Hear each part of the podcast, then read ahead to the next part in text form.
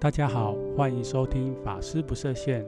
这个频道会用深入浅出的佛法观点来谈各种大小事，也会分享世界上有趣的宗教新闻与时事。如果您不是佛教徒，对于佛教的说法有种种疑问，这里可以提供您不一样的观点。如果您已经是佛教徒，本频道也将带给您不一样的感受。那么，就让我们开始吧。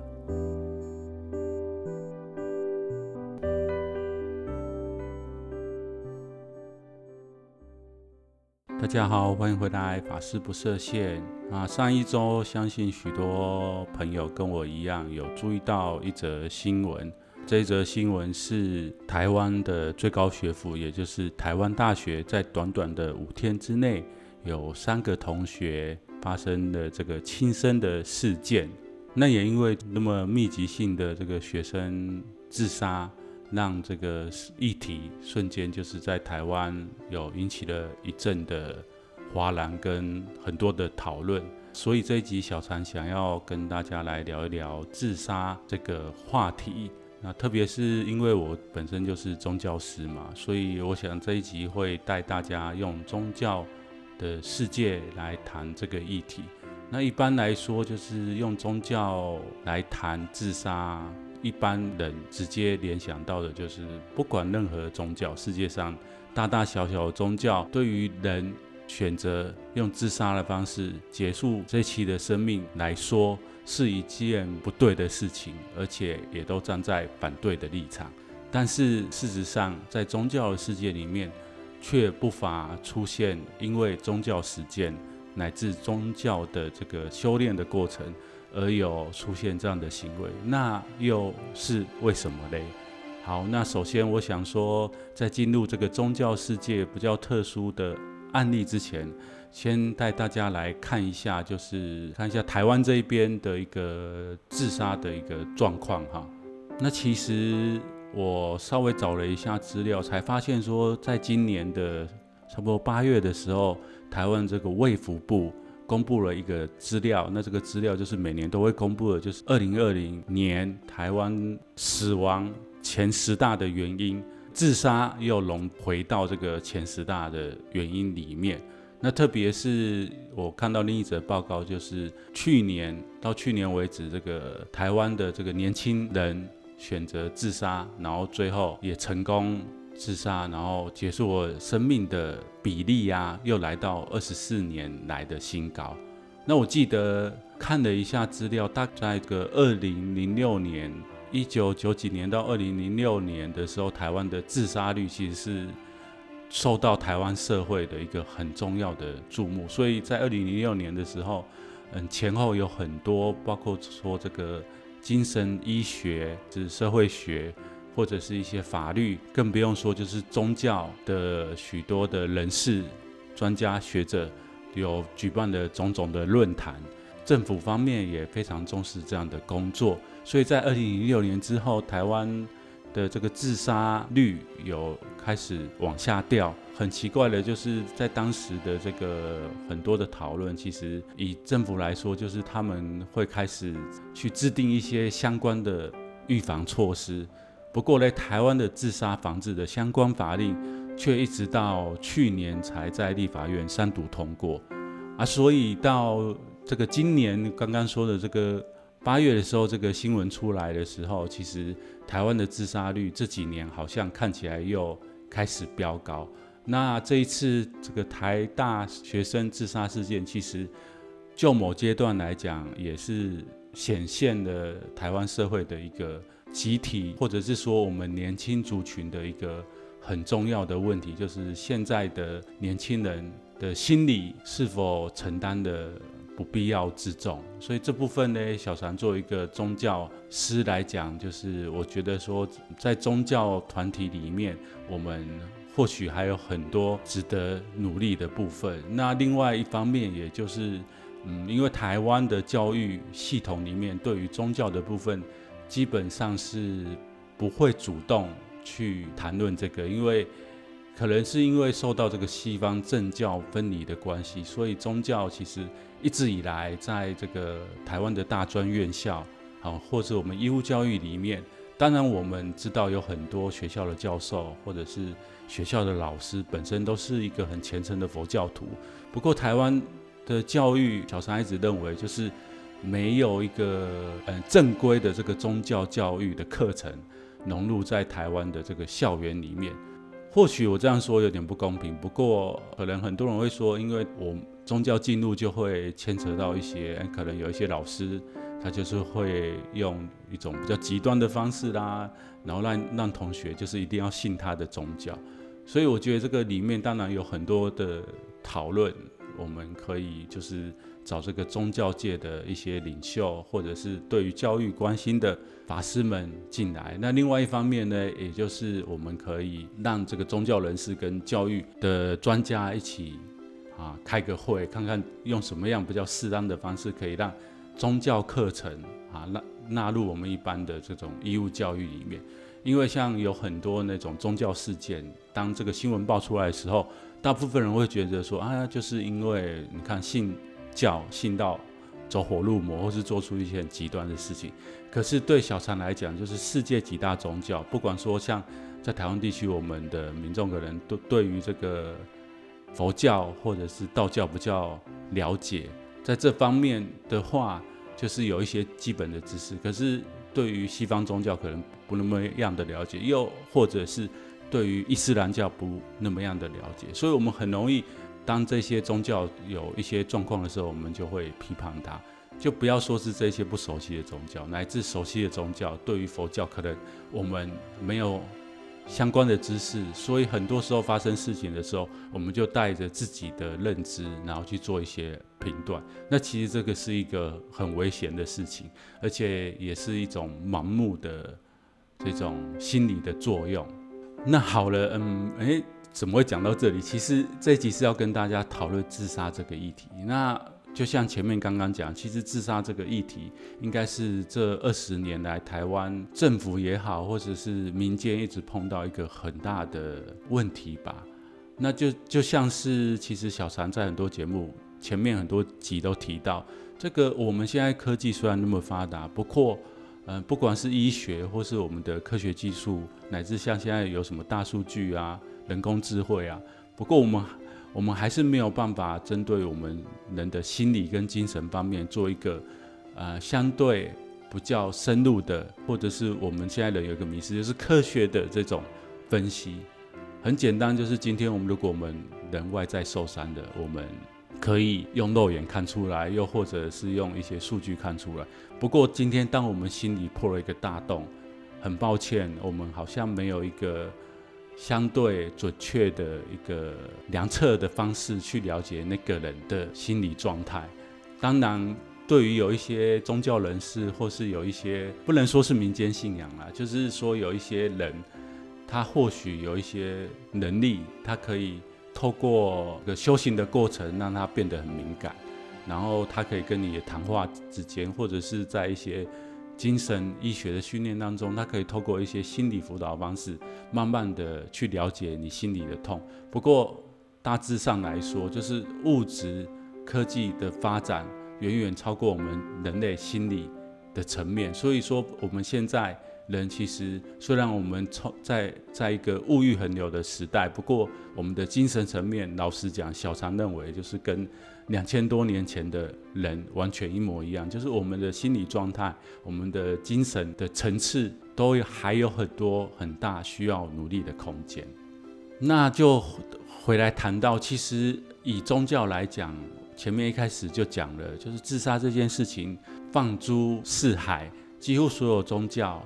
来讲都是不能做的事情。为什么？首先就带大家来看，就是像西方的基督教。在他的伦理观念上面，基本上就是持反对的态度，因为照这个圣经来讲，圣经对于我们人的生命的观概念就是，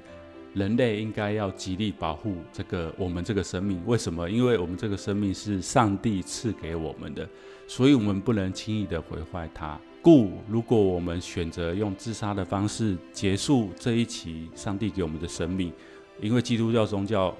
认为我们的生命这一期结束了以后，如果我们信主，我们最终要回到天国去。所以，我们如果用自杀的方式，基本上我们到不了天国。再来要跟大家分享的就是伊斯兰教，伊斯兰教也很特别，就是伊斯兰教其实很明确的认定自杀是一个很大的罪。一样，他们认为人的生命是由这个真主所所创造的，所以我们这一期生命的期限基本上是真主决定的。自杀的行为是违背了伊斯兰的信仰，也是违背了这个《可兰经》还有圣训的要求。那曾经在这个伊斯兰的诠释里面有讲到这样的一段话，就是伊斯兰的先知穆罕默德向穆斯林讲述了这个自杀者的下场哦。他是这么讲的，就是说，如果有人跳崖自杀，那么他将在这个火烧的地狱里面永远跳崖不止。那如果有人服毒，那他就永远在这个火狱里面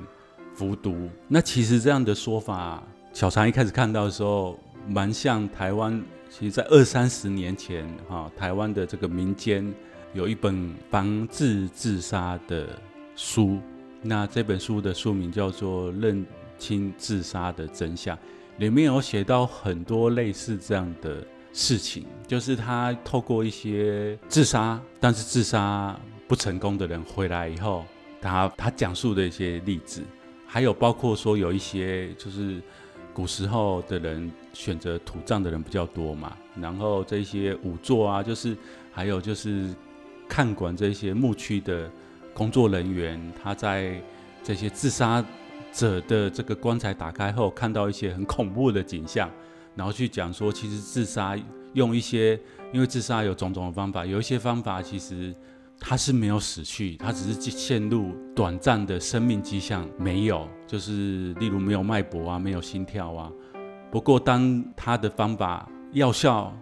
过了以后，其实他醒来，他发现他是被困在这个坟墓里面的，然后他的惊恐，然后他的求生意识，他的种种懊悔，但是最后还是走不出来啊。所以这部书其实看了以后会有点恐怖啦。那为什么会用这种方式呢？其实就提到前面，不管是基督宗宗教、伊斯兰教，乃是佛教一些比较传统的说法，他都会用一种禁忌的方式，或者是一种道德，或者是这种恐惧的心理，让人们。不要做下轻易做下这种决定来结束生命哦。所以其实对于宗教来讲，基本上我们就是不赞成。但是因为这种诠释的方法有很多种，我想今天这一集为什么小常会想要跟大家聊一聊，是因为我觉得现在人不能说比较聪明了，就是我们现在人的这种分享的方式应该要有一些改变。特别是以自杀这个议题来讲，在过去，哈，我们可能对于自杀者会有一种迷失，什么样的迷失呢？就是觉得，自杀很不好啊，自杀是种罪。可是其实，根据联合国在这自杀防治上面，就是它有这种六步嘛，就是基本上自杀，我们在媒体的报道上面，我们不能讲的很清楚，他是用什么方法。结束生命，达成自杀成功。那另外一方面，我们也不应该将自杀者哈，就是歧视化，去说，诶，他这么做就是有罪的，或是很不对的事情。那同样的，在宗教上面呢，我认为在宗教师看待这一块里面，确实有很多部分我们应该要重新的去认知或学习。因为一个人会走上这条路，他背后有种种的因缘，在那个当下，或许这个人真的就是没有办法走出来。啊，其实我们回想一下，我们生命过程当中，我不知道大家有没有动过这念头。小禅是没有动过这念头。不过，以佛教来讲，就是自杀也是一种烦恼嘛。那我们不要讲自杀这种大烦恼，我们讲平常我们跟人家吵架，可能有一些枝微末节的事情，我们都走不过来了。那更不要讲是自杀这样的一件事情。好，那接下再回到主，回到另外一个说法，就是宗教禁忌确实会影响。啊，这个这个社群或者这个国家对于自杀这件事情的成功率，我看到一个报告是说，在如果对于宗教信仰很虔诚的国家，基本上自杀率都会比较低。但是比较东西方很特别的，就是这个报告点出一个重点：佛教信仰的国家自杀率却高出伊斯兰教跟天主教的国家。那为什么呢？因为基本上佛教是一个比较宽容，还有就是在佛教里面，其实有很多宗教的实践，它是一种用自杀的方式呈现。吼，那为什么会这样讲呢？就是带大家大概的来看一下，因为东方的宗教基本上就是有轮回的概念，所以自杀结束了以后，就不是一了百了哦，就是自杀结束之后，你的生命会有另一期的展开。那因为你带着这种嗔恨心，或者是不健康的心、黑暗的心，所以你将来下一期生命一定是会走到更不好的地方嘛。那不过宗教的实践者为什么会有这种自杀的行为嘞？其实我们可以看到，像印度，印度是一个宗教的联合国，它有种种的这种修行的方式。那其中一个最广为人知的就是他们的苦行。哦，他们有所谓的苦行的修行人，苦行修行人他求的是什么？他不会无端无故的去苦行嘛？那苦行的目的当然就是为了要解脱，解脱，解脱轮回啊。那苦行有种种的方式，其实对于自杀的定义来讲，自杀我们现在看到的事件都是算急性自杀嘛，就是这个人升起了自杀的意图，然后他用的自杀的方式，那最后也成功了，就达到自杀这个目的。可是苦行它是不是一种自杀？其实也是啊，就是他例如他一天只喝一点点水，只吃一粒麦，那他是不是一种自杀？他是所谓的慢性自杀。但是为什么这个修行人做的这样的事情？是因为他透过这个精神的修炼去克服肉体上面啊，所以虽然是自杀，但是他最后的目的却不一样哦。所以为什么在一些中东方的一些国家，他的像信仰佛教或是信仰一些。像日本的修炼道，它有一种修行，就是像刚刚前面讲，就是一天吃很少，或者是吃一些这种热量没有那么高的食物。不过这个修行人他是透过啊很专注的禅修，或者是诵念真言的方式，来走向最后这一期生命的结束。那比起这个印度的苦行，或者是呃这个日本神道教的修炼，佛教在这方面，当然世尊是。非常不鼓励这样，但是有没有例子，就是佛教修行人用这种方式了结自己的生命？其实有，从这个原始佛教的时候，就一个很著名的产陀跟拔迦里这两位，当时佛陀在世的时候，跟着佛陀修行的比丘啊，最后用刀自杀。那他们自杀，其实佛陀。没有，应该是没有很强烈的批判。为什么？因为他们两位自杀前，就是佛陀的弟子们都有去找他们，乃至佛陀都有去找他们。那他们都讲说，他们的，因为他们两位比丘都生病，生重病。那生重病的，佛陀也去祝为他祝福了，乃至其他比丘也是用种种方式啊回向给他。不过他们的肉体都没办法好起来。那他们在自杀之前，其实佛陀跟这个佛陀弟子都有问他们的一些。嗯，这个修行上面的问题，例如问他这个眼耳鼻舌身，他是否还执着这些东西？那他都讲说他对这些都不在意的，而且他很清楚他这一期生命结束以后要去的地方，所以佛陀就默认了这两位比丘啊自杀，不然基本上佛陀是非常禁止啊弟子们乃至信众们用自杀的方式结呃结束这一期的生命。那佛教发展在后来到大圣的时候，特别是在中国，又发展出了一套很特别的，不能说自杀方式，就是一种事迹，就是所谓在高僧传里面有所谓的王生篇。什么叫王生篇呢？就是为了护教，或者是为了展现他修行的成就，所以用这种类似自杀的方式结束这一期的生命。有名的像是。原始佛教时代，像是这个佛陀大弟子舍利弗，跟佛陀出家的这个最早的比丘尼，这个大爱道比丘尼，也就是佛陀的姨母哈。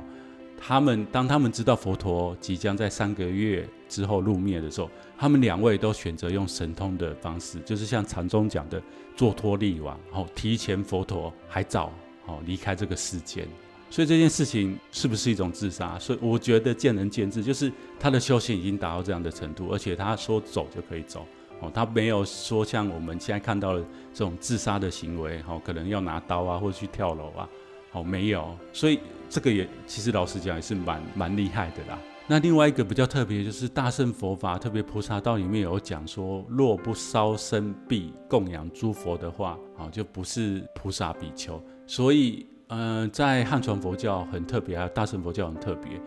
高僧传》里面有一些出家人，他是用焚化的方式结束这一个生命。那我想最有名、最有名、最有名的，要讲到近代哈，近代的事件，应该如果讲，大家应该大部分人，或者是对宗教世界还有佛教。有了解的，应该都知道这一位，就是在越南一九六几年代，这个越南因为他的这个南北越战争，啊，所以美国扶植了这个当时的南越这吴延廷的这个政府。不过当时这个总统呢，他对佛教百般的打压，所以当时有一个佛教僧人，啊，释广德，他最后就选择用自焚的方式来抗议。哦，所以这件事情在当时非常的轰动，大家上网都可以找到相关的资料。对一般人来讲，他这种是不是一种自杀行为？其实是哈。不过在佛陀的经典里面或大圣佛教修行方式，能做这样的修行方式，基本上都是一种很大的奉献，乃至说你做这种方式要能成就，基本上都是佛菩萨再来的哈。所以一般人一般人千万不要尝试。但是呢，是不是佛教里面前面小张讲的，是不是有用自杀的方式来达成修行的目的？其实是有的。所以说，自杀是不是一件就是很极端的不好的事情？其实，在宗教的世界里面来看，自杀这件事情，如果你选择用这样的方式结束生命，第一，你要非常有把握，你的心是清净的、光明的，乃至对这个人间有所贡献的。那么你做这个行为基本上是可以被默许的，但是如果不是的话，基本上就是千万不能那么做，因为不管以这种科学的方式、这种能量的吸引力法则来讲，你用嗔恨或者是逃避的心态，选择用自杀方式结束这一期生命，接下来你要去的地方将是一个很不好的地方。啊，不管是用轮回的方式，还是一神教的讲法，你都没有办法去到一个很光明、很平安的地方。所以呢，大家就算这个心里有种种的苦，或是现阶段碰到很多不好的事情，那如果你有因缘听到小禅这一集讲的，其实你可以真的可以多思考，或者是真的就是要多找身旁的朋友。还是多找很多的方法啦。那我觉得基本上，你真的在一个大烦恼里面，还蛮困难的。那这一点真的就是需要嗯大家来集思广益哈。不管是我们多关心一下身旁的人，乃至社会